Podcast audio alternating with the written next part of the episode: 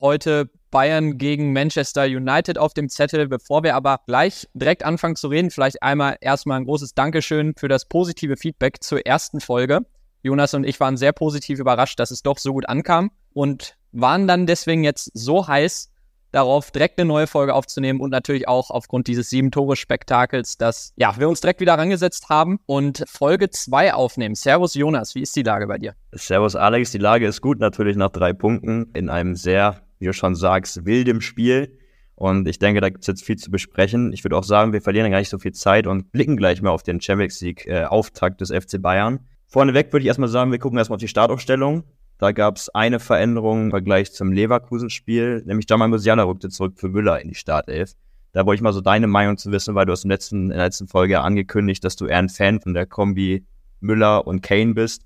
Das wurde jetzt erstmal schon wieder äh, beiseite gelegt. Ja, das stimmt. Ich fand es aber, also natürlich im Nachhinein kann, man's, kann man diese Entscheidung ja gar nicht kritisieren, weil äh, Musiala mit einem unglaublichen Spiel. Deswegen hat Thomas Tuchel und, und seine, seine Kollegen haben da alles richtig gemacht. Ähm, von daher, großartige Entscheidung, kann man nicht anders sagen. Ja, hat mir sehr gut gefallen, aber jetzt auch unabhängig von der Musiala-Entscheidung fand ich es auch gut, dass Leimer wieder auf rechts gestartet hat, den ich auch wieder sehr gut fand. Also da, Startelf fand ich sehr gut. Hat mir gut gefallen. Ja, lass uns doch gerne gleich aufs Spiel schauen. Also wir schauen mal, Man United hat einen sehr, sehr guten Start erwischt unerwartbar für dich in, dein, in deinen Augen? Ja, doch schon, ähm, weil ich Menu ja schon relativ schwach erwartet habe, habe ich ja in der letzten Folge gesagt. Und dann kam sie halt wirklich sehr gut rein, auch ziemlich hoch gepresst. Damit habe ich auch nicht gerechnet. Und es wirkte auf mich so ein bisschen, als wäre Bayern damit so ein bisschen überfordert gewesen in der ersten Viertelstunde. Das hat mich schon ein bisschen überrascht, muss ich sagen. Ähm, wie hast du die Anfangsphase wahrgenommen? Mich hat tatsächlich nicht so überrascht, weil Man United auch gegen Brighton eine sehr, sehr starke Anfangsphase gespielt. Da hatte ja Thomas Tuppel auf der Spieltags-PK ja im Vorfeld auch ge gewarnt, dass Man United natürlich immer noch Man United ist und äh, sie haben es Bayern auf jeden Fall in Anfangsminuten sehr, sehr schwer gemacht. Ich glaube auch durch dieses durch diese Manndeckung einfach, die Menu gespielt hatte, da hatte Bayern immer gleich einen Gegenspieler im Rücken, man konnte sich nicht richtig aufdrehen und das hat Man United schon sehr, sehr gut gemacht und hat natürlich auch nach den Anfangsminuten, glaube in der fünften Minute durch Eriksen eine Riesenchance, gleich auch in Führung zu gehen. War natürlich schon so ein erster Hallo-Wach-Moment äh, für den FC Bayern und du hast es schon angesprochen, Jamal Musiala war so ein bisschen eher der Schlüssel, um in dieses Spiel zu kommen. Ja, genau. Musiala super drin gewesen im Spiel. Vorher muss man natürlich sagen, ein sehr glückliches Tor durch Leroy Sané, wo Onana einfach schlecht aussieht. Aber dann die Aktion zum 2 zu 0 von Musiala, der da wirklich über den halben Platz rennt, äh, einen Spieler nach dem anderen stehen lässt und vor allem dann auch noch diese Genialität hat, das Ding abzulegen auf Serge Gnabry, der den dann natürlich auch äh, ganz stark zum 2 zu 0 vollendet herausragende Aktion, kann man nicht anders sagen. Und da muss man sagen, diese Dreierreihe in dem 4-2-3-1 bestehend aus Sané, Musiala, Gnabry, die hat gut gefunzt, auf jeden Fall, gegen Menu. Schließe ich mich tatsächlich nur bedingt an, weil ich fand, bis auf das Tor, was Gnabry gemacht hatte, fand ich ihn wieder relativ abgemeldet vom Spiel. Ich fand, der hat jetzt nicht so viele Spielanteile irgendwie gehabt. Da können wir später natürlich dann auch gerne mal blicken, äh, drauf schauen, wenn wir Richtung Bochum dann auch auf die Startaufstellung möglicherweise so ein bisschen schielen. Weil für mich war er bis auf das Tor eigentlich ziemlich abgemeldet, wie natürlich die ganze Offensive aber er macht halt das Tor, also diese brutale Effektivität, die hatte Bayern generell, dann vor dem bis zum zu 2 zu 0. Und dann gehst du halt mit einer 2 zu 0 Führung in die Halbzeit. Thomas Tuchel hat ja nach dem Spiel auch gesagt, er weiß nicht so richtig wie, weil es hat nicht das Spiel, den Spielverlauf so richtig wiedergespiegelt, was ich, was ich auch unter, was ich auch unterstütze, die Aussage. Und im zweiten Durchgang war es dann ganz klar, die Anfangsminuten so ein bisschen verschlafen und dann kommt Höljund und ja, macht den 2 zu 1 Anschlusstreffer. Ja, Genau, ja, auch ein komisches Tor irgendwie, wie der dann, wie der dann reinkullert, äh, muss ich sagen. Fand ich, ja, sieht ein bisschen unglücklich aus, die ganze Aktion, aber dann auch, hat Tuchel auch nach dem Spiel gesagt, äh, immer wieder eine gute Reaktion dann auch auf die Gegentore. So dann ja auch ähm, zum 3 zu 1, klar, ein bisschen, bisschen glücklich. Äh, Upamecano köpft Eriksen da aus wirklich kurzer Distanz an, wobei man auch sagen muss, der Arm ist da alles andere als angelegt, von daher ja, weiß ich nicht, ob wir da jetzt drüber diskutieren wollen, ob es ein Elfmeter war oder nicht. Fakt ist, Harry Kane nagelt das Ding links unten in absoluter Harry Kane-Manier, kann man nicht anders sagen, rein. Und eine gute Reaktion und so dann ja auch bis zum, bis zum Abpfiff eigentlich immer wieder gute Reaktionen gezeigt. Für mich sah es auch danach aus, nach dem 3-1, dass Bayern auch wieder Spiele verwalten kann. Ich weiß nicht, wie du es wahrgenommen hast. Ich finde, wir haben den Ball eigentlich ganz gut laufen lassen, viele Chancen erspielt. Und dann wurde diese brutale Effektivität vom Tor leider ja, wieder sehr, sehr fahrig, sehr, sehr fahrlässig beinahe schon. Und man lässt sein torkelndes Man United dann da noch am Leben und, und zieht dann nicht vorzeitig den Stecker. Und das ist ja Bayern quasi ja in den letzten Schlussminuten dann ja noch fast auf die Füße gefallen. Ja, auf jeden Fall. Casemiro macht dann das 3 zu 2. Auch da wieder so ein, so ein Ding im Liegen. Äh, schiebt er den irgendwie rein?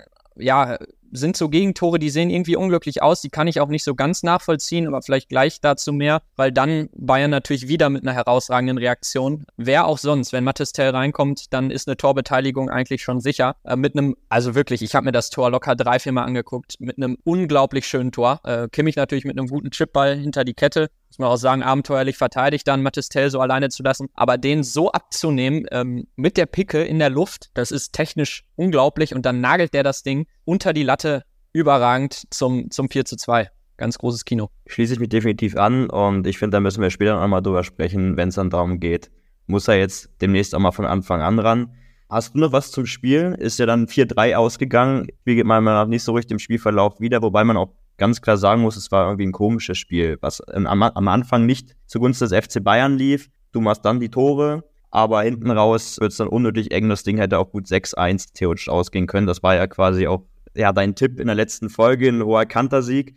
Das wurde es eher nicht. Es wurde eher ein Zittern wieder zum Ende. Hast du noch was, was wir erstmal zum Spielen auf einen Sicht zum Spielverlauf sagen können? Nee, eigentlich nicht. Also ich finde, es ist halt abenteuerlich verteidigt, auch wieder beim 4 zu 3, weil das ist ein also im Prinzip prügelt den Bruno Fernandes äh, einfach in den Strafraum rein und dass da dann noch ein Casemiro so frei steht und den Kopf reinhalten kann. Ich kann das nicht ganz nachvollziehen, weil das eigentlich Situationen sind, da brauchst du auch keine, keine Holding Six oder da brauchst du auch keinen Pavard, um das zu verteidigen. Ähm, deswegen sind das so Situationen, die kann ich nicht so ganz nachvollziehen. Sonst zum Spielverlauf, aber ähm, glaube ich, haben wir es erstmal gut abgedeckt. Ich würde vielleicht mal direkt von hinten anfangen oder hattest du jetzt schon einen anderen Take? Nee, statt gern. Ja, ähm, ich finde zum Beispiel eine Sache, die sich ganz gut entwickelt hat, um jetzt mal einem Spiel anzufangen, auf den wir relativ selten blicken, glaube ich, Sven Ulreich. Ich finde, der hat sich im Spielaufbau sehr gut gemacht. Das war in der Vergangenheit häufig ein Problem, wenn er ausgeholfen hat im Tor, dass er, dass er da nicht so im Spielrhythmus drin war. Ich finde, dass er da inzwischen äh, wirklich gute Diagonalbälle spielt auf die Außenverteidiger, auf die Flügelspieler. Da sehe ich eine richtig gute Entwicklung. Ich finde immer noch nicht, dass er auf der Linie hat er wenige Situationen, wo man sagt, boah, richtig geil. Die hatte er am Anfang äh, bei dem Menüspiel, aber sonst hat er das relativ selten noch. Aber ich finde, das wollte ich nur einmal so ein bisschen hervorheben, weil mir das gestern auch mal aufgefallen ist. Ähm, Sven Ulreich hat auf jeden Fall einen Entwicklungsschritt im Spielaufbau gemacht. Das finde ich sehr gut. Definitiv. Ich finde auch, da hat Bayern natürlich auch sich bei Sven Ulreich zu bedanken, dass sie nicht 0-1 nach 5 Minuten hinten liegen. Den Ball, den er da von Eriksen rauskratzt aus nächster Distanz, das macht er schon Weltklasse. Gleichzeitig muss man natürlich sagen, er ist kein Manuel Neuer, aber er macht die Rolle aktuell sehr, sehr gut. Ich finde schon, dass er natürlich so ein bisschen Pech hatte bei dem zwischenzeitlichen 2 2 1 Anschlusstreffer. Der war natürlich auch von Min Jae Kim abgefälscht. Wenn er ein bisschen Glück hat, dann kommt er da noch ran, aber definitiv hat er, ein, hat ein starkes Spiel gemacht. Ja, ich würde ein bisschen weiter auch nach vorne gehen, wenn man auf das Innenverteidiger-Duo Upamecano, Min Jae Kim guckt. Da streiten sich auch so ein bisschen die Geister. Du kriegst auf der einen Seite drei Gegentore, auf der anderen Seite fand ich schon, haben sie ein gutes Spiel gemacht oder wie war deine Einschätzung? Ich finde, sie haben ein sehr gutes Spiel gemacht. Ich fand vor allem Upamecano wieder sehr, sehr stark, von dem ich eh ein großer Fan inzwischen geworden bin. Ich sehe dieses Problem eher auf der Sechser-Position. Da können wir gleich mal draufblicken, weil ich finde Kimmich und Goretzka im Ballbesitz relativ stark wenn wir viel Ballbesitz haben, haben sie gute Anteile an unserem Offensivspiel, aber ich finde es einfach in der Defensive, ähm, das haben wir auch in der letzten Folge schon gesagt, dass diese Abstimmung zwischen Kimmich, Goretzka und diese, ja, diese Raumaufteilung dann auch mit Upamecano, Min Jae Kim, dass das nicht so ganz harmoniert, dass zwischen den Linien da viele Räume sind. Und das ist meiner Meinung nach nach wie vor ein Problem, dass Josua Kimmich und Leon Goretzka da in der Defensive nicht stark genug sind und Thomas Tuchel dann auch einfach nicht ohne Grund unbedingt ein Palinja zum Beispiel verpflichten wollte. Das wird immer wieder deutlich. Und ja, deswegen würde ich eher da den Blick drauf richten, wenn wir ja Kritik da anordnen wollen. Ja. Unabhängig davon würde ich äh, Konrad Leimer noch einmal hervorheben wollen. Hat mit zwölf Zweikämpfen die meisten Zweikämpfe auf dem Platz geführt war wieder ähm, absoluter Motor auf der rechten Seite. Ja, über 90 Minuten meiner Meinung nach richtig stark. Ich kann mir gar nicht inzwischen vorstellen, dass Masraoui sich da wieder reinkämpfen kann, weil ich Konrad Leimer auf rechts so stark finde. Man muss gucken, ob er fit bleibt. Er hatte mit, ja, bei Leipzig hatte er häufiger mal mit Verletzungen zu kämpfen. Das könnte noch ein Problem werden, aber sonst Konrad Leimer, muss ich wirklich sagen, kämpft sich richtig stark in diese Mannschaft rein und in diese Viererkette. Das finde ich richtig gut.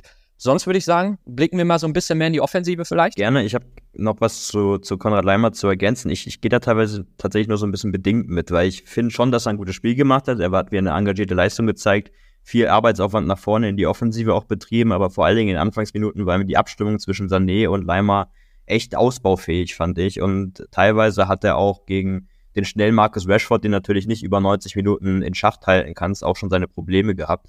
Also ich fand tatsächlich das Leverkusen-Spiel stärker. War eine solide Leistung von ihm jetzt, aber ich würde es jetzt auch nicht so hoch hängen. muss ich ja sagen, also Marcus Rashford, der wirklich auch immer noch in herausragender Verfassung ist. Ich weiß nicht, ob der wirklich überhaupt eine richtige Großchance hatte. Also ich finde, Leimer hat den wirklich dafür, dass er nicht mal so richtig gelernter Rechtsverteidiger ist, gut aus dem Spiel genommen. Ich glaube, da muss man, also muss ich sagen, darf man die Anspruchshaltung nicht direkt zu hoch setzen. Und für das, was er da bis jetzt zeigt und sich da gerade erst reinkämpft, fand ich das gestern wieder herausragend. Von daher, ich, ich glaube, das muss man so ein bisschen einordnen, dass er da halt noch kein gelernter wie Masraoui Rechtsverteidiger ist. Definitiv, aber ich finde schon, wenn Man United gefährlich worden ist, dann ist es meist über die linke Seite passiert, dementsprechend, also sprich über die Konrad-Leimer-Seite mit Region und mit Markus Rashford, die sind da immer wieder durchgebrochen und konnten halt flache, scharfe Flankenbälle in den 16er spielen. Ich finde, da hat der noch ein bisschen Steigerungspotenzial gehabt, aber ich, ich schließe mich definitiv an, gegen Markus Rashford zu verteidigen. Da gibt es auf jeden Fall einfache. Ja, vor allem, weil auf rechts äh, Pelistri für Menu gestürmt hat, also da auch ein recht unerfahrener Flügelspieler. Von daher glaube ich relativ logisch, dass viel über die linke Seite kam. Ich weiß nicht, ob du es vorher gelesen hast, Erik Ten Haag, äh, der gesagt hat, von wegen Pelistri äh, könnte da gut Wirbel machen, weil Alfonso Davis kein Verteidiger sei. Ähm, ja, habe ich gelesen. Ja, äh, da auch nochmal so ein komplett unnötiger Seitenhieb irgendwie und von Pelistri kam auch relativ wenig, aber das nur so am Rande. Davis eigentlich einen soliden Eindruck wieder hinterlassen. Ich würde sonst mal ein bisschen weiter vorne schauen. Goretzka, Kimmich hatte ich jetzt so ein bisschen aufgegriffen. Hattest du da noch irgendwas zu ergänzen zum Defensivverhalten oder Offensivverhalten, je nachdem? Okay, weil sonst ähm, fand ich wieder Leroy Sané richtig stark. Das ist wirklich momentan, finde ich es echt krass, wie es Woche für Woche, wie er es abliefert. Ähm, weil wir das selten gesehen haben über so eine, über so einen konstanten Zeitraum, dass er, dass er da so starke Leistungen zeigt. Klar, sein Tor ist etwas glücklich. Er hat da noch einmal ein bisschen Pech, ähm, wo er in der zweiten Halbzeit Ding an Pfosten setzt. Aber trotzdem, Leroy Sané ist in, aus der Offensive des FC Bayern aktuell nicht wegzudenken. Schließe mich definitiv an. Vor allen Dingen, wenn man halt die anderen Flügelspieler mit anguckt. Ähm, natürlich Serge Gnabry hat gestern, wie gesagt, ein Tor gemacht. Ein Coman war jetzt das letzte Spiel vieler mit muskulären Problemen aus, hat jetzt gestern sein Comeback gefeiert. Aber aus der Offensivreihe, was, was die Flügelstürmer angeht, ist er mit aktuell der Beste. Ja, ich habe mir dann noch aufgeschrieben, Tell versus Gnabry, Fragezeichen. Ich, vielleicht können wir das schon mal so ein bisschen vorwegnehmen, den Mathis Tell, weil du hattest, du hattest es gerade gesagt, mit Gnabry warst du nicht ganz so zufrieden. Ich würde dir in Teilen zustimmen. Er hat nicht ansatzweise so viele Aktionen wie ein Leroy Sané oder wie ein Jamal Musiala auf der 10. Dennoch finde ich halt diese Torgefahr, die er immer wieder ausstrahlt, sobald er den Ball um den 16er rumkriegt, finde ich immer wieder überragend. Man muss dazu vielleicht auch noch sagen, dass er, als er damals seinen Vertrag verlängert hat, wurde ihm so ein bisschen die Stürmerposition in Aussicht gestellt. Die wollte er unbedingt besetzen.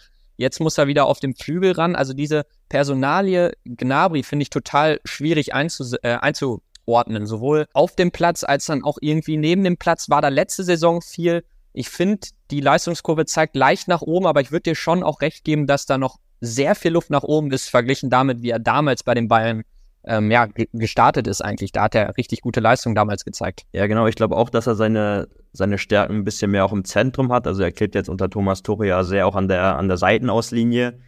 Hatte gute Aktionen, definitiv. Aber ich finde vor allem die Connection Gnabry und Kane ist noch nicht so ausgeprägt wie halt Kane und Sané. Und da sehe ich halt noch Luft nach oben, beziehungsweise da ist halt mein Punkt, dass halt er nicht so einen großen Impact wie andere Offensivspieler aufs Offensivspiel haben vom FC Bayern. Ja, definitiv. Musiala, was sagst du dazu? Was erwartest du da auch? Glaubst du, dass, dass Müller sich da, also es könnte wirklich ein Konkurrenzkampf werden, oder? Also würde ich, würde ich wirklich so einschätzen. Boah, ein Konkurrenzkampf weiß ich jetzt gar nicht, aber ich glaube schon, dass Musiala intern schon weit die Nase vorne hat. Wenn man das jetzt auch so gesehen hat, ich fand auch Müller gegen, gegen Leverkusen, korrigiere mich bitte, aber ich fand den auch relativ unauffällig. War natürlich auch schwierig für ihn, ging viel um Laufen, ging viel um, um Pressing, aber vor allen Dingen gestern hast du halt gesehen in so engen Spielen gegen in Anführungsstrichen eklige Spielweise mit Mann-zu-Mann-Deckung oder Mann-gegen-Mann-Deckung, dass Musiala wirklich fast der Einzige mit Leo Sané auf dem Platz ist, der halt diese Situation auflösen kann, der Ketten durchbrechen kann, vor allen Dingen auch mit seinem Tempo, um halt dann die anderen Mitspieler in, in Szene zu setzen. Und ich finde, das kann ein Thomas Müller nicht mehr so prägnant wie, wie vor einigen Jahren noch. Ja, definitiv. Vor allem, wenn du einen Musiala hast, der, der so abliefert, wie es gestern der Fall war, da kommt dann, glaube ich, gefühlt kein Zehner auf diesem Planeten ran. Grundsätzlich glaube ich aber einfach, dass Müller Harry Kane Räume gibt, die Musiala ihm nicht gibt. Tuchel hat es auch gestern nach dem Spiel gesagt, Musiala muss trotzdem jetzt auch lernen, mal Ruhe in sein Spiel reinzukriegen, ab und an einfach nur zwei Kontakte, den Ball anzunehmen, weiterzuleiten, dass er da immer sehr viel will. Seine letzten Wochen waren auch nicht so stark, da haben dann diese Dribblings nämlich nicht so funktioniert, so wie es gestern der Fall war. Das glaube ich ein ganz großer Unterschied. Gestern hat da alles geklappt. Die Wochen davor hat er es genauso probiert, aber da hat es dann halt nicht so funktioniert. Eins gegen eins Situation kannst du nicht Woche für Woche jedes Duell gewinnen. Und da will er teilweise einfach zu viel, Musiala. Und ich glaube einfach, dass Müller Harry Kane Räume gibt, die Musiala ihm nicht gibt, weil Musiala ein anderer Spielertyp ist. Ich sehe auch Müller einfach nicht als allzu starken Einwechselspieler und ich kann mir schon vorstellen, dass es da, ja, dass es da, die sich vielleicht auch gut ergänzen zum einen, aber dass Müller da schon auch wieder sich reinbeißen will und wird und dann könnte es schon interessant werden, wer dann die Nase vorn hat. Aber man muss auch sagen, es sind unterschiedliche Spielertypen, sie interpretieren die Rolle ähm, unterschiedlich, das auf jeden Fall. So, ich denke auch abschließend dazu, die kommenden englischen Wochen werden auch so ein bisschen Aufschluss darüber geben. Also auch Thomas Müller hat gestern nach dem Spiel sehr, sehr entspannt auf die Frage reagiert, wie, wie es von, für ihn war, dass er von der Bank kam. Da meinte er halt natürlich, ja, wir haben noch genug Spiele und alles gut. Und, und da macht er, glaube ich, dann auch gar keinen, gar keinen Stress und, und kennt seine Rolle auch jetzt so ein bisschen. Und er, er denkt, er, er weiß, glaube ich, auch, dass er, dass er seine Einsatzzeiten dann auch in Zukunft weiter bekommen wird. Ja, das schon, aber wir können das ja gleich mal mit Harry Kane verbinden, weil ich finde, jetzt gerade kommt diese Harry Kane-Diskussion noch wenig auf. Wir haben da letzte Woche relativ intensiv drüber geredet, aber ich fand es aber gestern wieder auffällig, dass die Bayern-Spieler Harry Kane relativ selten einsetzen. Ich habe wirklich sehr genau auf ihn geguckt, auch in der zweiten Hälfte. Er hat immer mal wieder Tiefenläufe, wo er den Ball kriegen will und er kriegt ihn noch nicht, weil ein Sané, weil ein Gnabry, weil ein Musiala einfach noch nicht den Blick für ihn haben. Und ich glaube, dass genau Thomas Müller da der Spieler Spieler ist, der den Blick für Harry Kane hat, der ihm die Räume schafft. Und ich glaube deswegen, dass vor allem mit Blick auf unsere Nummer 9 Thomas Müller auch noch ganz wichtig werden kann, weil ich finde einfach, Harry Kane ist noch nicht so gut im Bayern-Spiel drin, wie es, glaube ich, in ein, zwei Monaten sein kann. Und deswegen glaube ich, Thomas Müller kann ein ganz wichtiger Faktor werden, weil Musiala da schon sehr oft sehr auf, auf sein Spiel in gewissen Szenen fokussiert ist. Und da ist Müller, glaube ich, ein bisschen uneigennütziger einfach denke ich auch. Ich kann es gerne auch immer ein bisschen auf Harry Kane beziehen. Also er hatte gestern in der ersten Halbzeit, glaube ich, nur acht Ballkontakte. Das ist natürlich für einen Stürmer sehr, sehr wenig. Er hat dann generell mit den Ballkontakten natürlich sehr, sehr viel gemacht. Er hat das 1 von, von Josané aufgelegt und im zweiten Durchgang hat er dann ja mit dem Elfmeter sein, sein erstes Champions League-Tor für den FC Bayern geschossen. Ich sehe es grundsätzlich ähnlich, dass vor allen Dingen ein Thomas Müller da noch die Connection vielleicht so ein bisschen mehr ausbauen kann, äh, vorne zu neun. Wie gesagt, man muss gucken, inwiefern Tuchel ihm jetzt zukünftig dann auch die Chance gewährt, Harry Kane da zusammenzuspielen. Ja, definitiv. Ähm, bevor wir gleich, ich hatte noch eine Sache zu Tuchel, aber die will ich, glaube ich, gerne dann, bevor wir einmal das durchgesprochen haben, drauf eingehen. Wir haben gerade Tell angesprochen. Was ist deine Meinung dazu? Sollte er für Gnabry spielen? Sollte er Seiten, sollte er Kane vielleicht mal ablösen? Wo siehst du ihn jetzt nach diesen wirklich herausragenden ja, Leistungen als, als Einwechselspieler? Definitiv für einen Serge Gnabry. Auch ein Thomas Tuchel hat ja gestern nach dem Spiel gesagt, es gibt kaum noch Argumente, warum du einen Mattes Tell aktuell draußen lassen musst. Äh, einziges Argument ist wahrscheinlich, dass er sehr, sehr gut in der Joker-Rolle funktioniert. Aber ich glaube, dass einfach ein Mattes Tell mit seiner Agilität, mit seinem starken Dribbling aktuell schon die Nase vorn hat vor einem Serge Gnabry und äh, dementsprechend erwarte ich ihn dann eigentlich auch gegen Bochum in der Startelf. Ja, erwarte ich auch. Man darf trotzdem nicht vergessen, Mathis Tell einfach auch ein überragender Abschlussspieler, also vorm Tor überragend. Ich glaube schon, dass er im Grundsatz ein Mittelstürmer ist und ich kann mir nicht vorstellen, dass er sich auf Dauer auf dem linken Flügel bei den Bayern etablieren wird, auch weil dafür ein Kingsley Coman viel zu stark ist. Leroy Sané ist rechts zu stark, von daher auf Dauer wird Mathis Tell im Zentrum gebraucht, aber vielleicht ist es jetzt ein guter Moment, um so ein bisschen Einsatzzeiten auch von Anfang an sammeln zu können. Von daher würde ich dir zustimmen, Tell auf links fände ich, wäre gegen Bochum eine gute Wahl. Schauen wir mal, ob Tuchel es dann am Ende auch macht oder ob er weiterhin ja als Sub auf ihn setzt. Ne? Stichwort Tuchel, da wolltest du, glaube ich, auch noch was sagen. Ich kann genau kurz das von der wegschieben. Thomas Tuchel hat ja in der Startelf auch nicht auf Matthijs Delikt gesetzt und korrigiere mich bitte, aber ich glaube, er kam gestern auch überhaupt nicht zum Einsatz. Ist natürlich schon ein Zeichen. Natürlich für die Wechsel waren gestern Zolt Löw und Anthony Barry verantwortlich. Aber wenn du halt einen Matthijs Delikt 90 Minuten draußen sitzen lässt und er einen Choupo-Moting bringst für die Kopfballstärke und nicht einen Matthijs Licht sagt das natürlich schon einiges aus. Ja, definitiv. Man kann sich aktuell gar nicht so richtig vorstellen, wie sich Matthijs Delikt da reinkämpfen will. Vielleicht hat er jetzt zwei gute Möglichkeiten mit dem Bochum und dem Preußen-Spiel im Pokal, wo Tuchel ihm dann mal eine Chance geben wird, weil ich glaube, auf Dauer können Upamecano und Min Kim das natürlich nicht durchhalten, aber man muss natürlich sagen, Matthijs Delikt möchte sich in die erste Elf reinkämpfen und da muss ich auch sagen, sehe ich momentan nicht so richtig die Chance für ihn, dass er da reinkommt.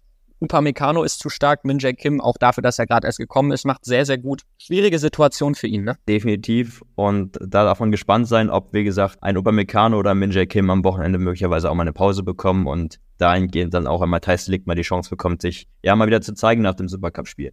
Ja, spätestens gegen Preußen, denke ich, werden wir Matthias Delikt mal wieder in der Startelf sehen. Das Spiel nächste Woche Dienstag. Genau, sonst Thomas Tuchel möchte ich mal ganz äh, generell drauf zu sprechen kommen. Ich möchte da wirklich mal gerne deine Meinung zu hören. Auf Twitter habe ich, gut, man muss es immer ein bisschen einordnen. Die Bayern-Fans auf Twitter, die gehen sehr gerne sehr schnell steil aber die sind zum Teil wirklich unzufrieden mit ihm. Und ich gehe da nicht mit, muss ich ganz ehrlich sagen. Ich finde dieses, diese Tuchel-Kritik, das hat auch schon der Ivan auf Instagram bei uns mal deutlich gemacht. Der wird da, glaube ich, jetzt gerade, ja, ist da, glaube ich, unserer oder meiner Meinung, dass, dass Thomas Tuchel da auf gar keinen Fall schon angezählt werden sollte. Ganz kurz noch, ähm, ich finde, in der Offensive sieht's überragend aus. Sie müssen noch effektiver werden. Das werden sie aber auch hinkriegen, wenn Harry Kane besser drin ist im Bayern-Spiel der auch noch ein bisschen uneigennütziger werden kann, das Ding auch häufiger mal draufhalten kann, dann werden wir auch noch mehr Tore schießen. Ich glaube, das ist nicht das Problem. Das Problem ist die Defensive. Und wenn man sich Thomas Tuchel, Thomas Tuchels Vergangenheit als Trainer anschaut, dann war die Defensive für ihn immer der wichtigste Baustein. Da kann man mal nach Chelsea gucken. Da hat er direkt alles um die Defensive aufgebaut. Die ersten Spiele waren für die Chelsea-Fans relativ langweilig, weil er damals ähm, viele Spiele 1 zu 0 gewonnen hat. Das erste Spiel damals hat er direkt 0 zu 0 gespielt an der Stamford Bridge. Er wollte wirklich, dass die Defensive passt. Und deswegen war das ihm bei den Bayern auch so wichtig. Deswegen wollte er unbedingt einen defensiven Sechser, die sogenannte Holding Six. Er wollte unbedingt einen Kyle Walker, der einem nochmal eine Komponente als Innenverteidiger und Rechtsverteidiger gibt. Ein Charlobar hätte er sonst, glaube ich, auch noch genommen oder ein Bella Kotschap, aber er hat davon nichts bekommen. Und genau da hakt es jetzt meiner Meinung nach auch. Ich glaube, wir müssen hier nicht anfangen, die Offensive zu kritisieren. Wir müssen anfangen, auf die Defensive zu blicken. Da passt es nicht. Und da fehlen, ich habe es mir so oft geschrieben oder andersrum, ähm, für den Winter braucht man zwei mehr Spieler äh, in der Defensive. So ist, so, so schätze ich das ein und deswegen kann ich diese Tuchel-Kritik noch nicht nachvollziehen. Jetzt habe ich viel gesagt. Jonas, geh einfach drauf ein, wie, wie ist dein Take zu, zu Thomas Tuchel? Grundsätzlich ähnlich. Also ich sehe auch die Probleme noch in der Defensive. Man darf jetzt nicht vergessen, grundsätzlich war das Spiel gestern wieder eine wilde Achterbahnfahrt was Thomas Tuchel wahrscheinlich nicht gefallen ähm, hat. Aber ich, ich finde schon, dass man Schritte nach vorne sieht. Also im Vergleich zur Rückrunde beispielsweise man wieder in der Lage, zurückzukommen nach Rückschlägen. Da ist man in der letzten Saison teilweise wirklich auseinandergebrochen. Man erspielt sich jeweils die Chancen und, und Teilweise ist man auch effizient vom Tor, gestern in der Anfang, in der, in der ersten Halbzeit beispielsweise. Aber ja, ich glaube auch, dass mir noch so ein bisschen das Spielermaterial fehlt. Da müsste man dann im Winter gucken oder wie es dann zurückrunde wird und möglicherweise auch schauen, wenn Harry Kane dann wirklich mal die, ja, die Wintervorbereitung mitmacht, ob er sich dann besser da etabliert. Aber grundsätzlich halte ich einfach die Kritik noch viel zu früh. Ich würde das nochmal ergänzen auch und sagen, weil es gab da auch Berichte von der Bild, dass ähm, intern Tuchel schon kritisiert würde, wurde für seine Kommunikation. Er hat seine Mannschaft sehr oft öffentlich angezählt. Auch Kimmich soll sauer gewesen sein nach der Auswechslung gegen Bayer Leverkusen.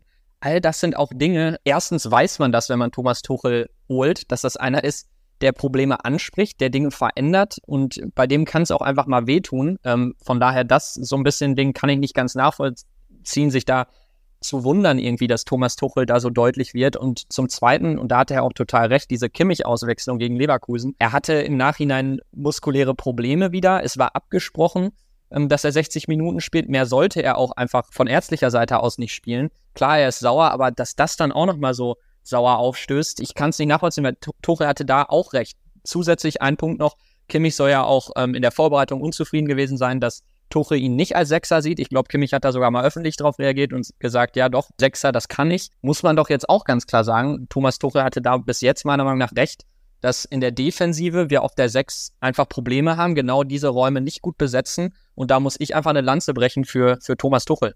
Kann ich nur so stehen lassen. Grundsätzlich denke ich erstmal abwarten. Ich finde, die Entwicklung geht in die richtige Richtung. Jetzt stimmen auch die Ergebnisse, weil es in der letzten Rückrunde, wie gesagt, ist man teilweise auch nach Rückständen oder nach Rückschlägen auseinandergebrochen, hat möglicherweise auch so ein Spiel gestern wegen Man United noch verloren oder hat unentschieden gespielt. Also ich finde auch, die Entwicklung geht in die richtige Richtung, aber jetzt heißt es, finde ich, erstmal abwarten und, und gucken. Ja, definitiv äh, Entwicklungsprozess da ganz wichtig und halt vielleicht auch zu gucken, was im Winter noch passiert. Liegt dir noch irgendwas auf dem Herzen zum Menüspiel gerade? Absolut nicht. Ich denke, wir haben alles einmal angesprochen. Dann lass doch mal kurz auf den VfR Bochum gucken, Samstag 15.30 Uhr in der Allianz Arena. Danach geht's für die Bayern-Spieler und auch für Thomas Tuchel, für die beiden Verantwortlichen auf die Wiesen. Tuchel, ähm, der kein Bierfan ist, wie er es selbst gesagt hat und deswegen unbedingt einen Sieg will, damit er sich, ja, damit er das Bier irgendwie erträglich kriegt, so ungefähr. Äh, scha schauen wir mal, ob das so ein bisschen klappt. Ähm, was erwartest du dir von dem Bochum-Spiel, außer Mathis Tell auf dem linken Flügel? Ja, ich hoffe, dass, dass wir auch mal Matthijs Delikt sehen. Du schon meintest, wahrscheinlich sehen wir ihn erst im Pokal. Und dann, ja, bin ich gespannt auf Mathis Tell von Anfang an ob sein Impact dann möglicherweise genauso groß ist, noch größer oder möglicherweise noch ein bisschen schwächer ist. Das wird man sehen. Ich finde auch mit Bochum kommt eine interessante Truppe in die Allianz Arena. Sie haben das Auftaktspiel desolat mit 0 zu 5 beim VfB Stuttgart verloren. Danach aber wirklich gut gefangen. 1 zu 1 gegen Borussia Dortmund gespielt und die letzten drei Spiele, wie gesagt, mit inkludiert mit Borussia Dortmund waren jeweils unentschieden. Jetzt auch am Wochenende unentschieden mit einer guten Leistung gegen Eintracht Frankfurt gespielt. denke, für einen Sieg für Bochum wird es nicht reichen, aber ich denke schon, dass, dass wir da ein interessantes Spiel mit äh, Kämpfen in Bochum erwarten können. Auf jeden Fall. Ich glaube, dass Kingsley Coman von Anfang an wieder ran darf, kann ich mir vorstellen. Muss man gucken. Wenn er sich für Tell links entscheidet, dann ist für Coman rechts eher kein Platz, weil Leroy Sané da gerade einfach zu stark ist. Das ist so eine Entscheidung, die könnte interessant werden. Ich kann mir auch vorstellen, dass er sich nochmal für Coman dann auf links entscheidet und Tell wieder erst ab der 70. rein darf. Wird interessant zu sehen sein, wie er sich da entscheidet. Sonst hoffe ich einfach, dass Harry Kane so ein so ein Hattrick-Spiel kriegt einfach, dass er sich einfach mal, ja, ein Ding nach dem anderen reinmacht. Nicht nur vom Punkt, dass er mit dem Kopf trifft, dass er, ein, ich möchte Harry Kane wirklich rasieren sehen am Samstag. Also ich habe richtig Bock darauf, dass der mal voll abliefert. Deswegen hoffe ich da einfach, dass da nochmal der Knoten so ein bisschen platzt einfach und Harry Kane sich warm schießt für die nächsten, für die nächsten Wochen einfach. Ja. Ja, du erwartest drei Tore von, von Harry Kane. Da wäre mal meine Frage, was ist denn dein Tipp für Samstag? Also ich erhoffe sie mir. Ob es dann wirklich so kommt, ich glaub's eher nicht, aber wie gesagt, ich erhoffe es mir. Was ist mein Tipp? Bei Kicktipp habe ich 4 zu 0 getippt und das, ja, doch, da gehe ich mit. 4-0, glaube ich. Mal wieder ein zu Null Spiel wäre doch auch ganz schön für Sven. Zu Null reich. Was glaubst du denn? Ich bin wieder ein bisschen pessimistischer wie in der letzten Folge. Ich glaube, dass uns schon das Champions League-Spiel noch so ein bisschen ein Knochen hängen wird und dass wir ja relativ ungefährdet einen Sieg einfahren. Ich sage, es wird ein 3-0, aber relativ unspektakuläres Spiel. Wie gesagt, so ein schönes ähm, After-CL-Match. Und aber wenn es nachher, wenn da nachher die drei Punkte stehen, ich denke, damit können wir dann alle zufrieden sein. Ja, vor allem wollen sie ja auch mit guter Laune auf die Wiesen gehen. Ich weiß nicht, ob du es noch weißt, letztes Jahr, da hat man zuvor gegen Augsburg verloren und das war wirklich Holland in Not. Alle waren schlecht drauf und mussten sich dann irgendwie auf die Wiesen stellen und Fotos hier und da. Das wäre auch nicht so geil, wenn man da irgendwie mit einem 0 zu 1 dann sich irgendwie ein paar paar Bierchen reinstellen muss, ne? Definitiv, ja. ja. Nee, sonst, wenn von deiner Seite aus alles besprochen ist, ich fand, wir haben alles gut abgedeckt. Das Menüspiel, das kommende Bochum-Spiel. Mit der Sonderfolge hier, Jonas, ich glaube, das könnte noch häufiger vorkommen, dass wir in englischen Wochen dann mal an einem Donnerstag noch eine Folge raushauen, ne? So sieht's aus, genau. Genau. Dann würde ich sagen, hören wir uns am Montag wieder. Montagmorgen besprechen dann das Bochum-Spiel, blicken so ein bisschen auf das Pokalspiel. Da könnte es ja auch personelle Veränderungen geben. Und ja, freut mich, dass ihr wieder zugehört habt. Folgt uns gerne auf Spotify und all den anderen Portalen. Dann freuen wir uns und freuen uns auf ein gutes Spiel am Samstag. So sieht's aus. Servus. Servus.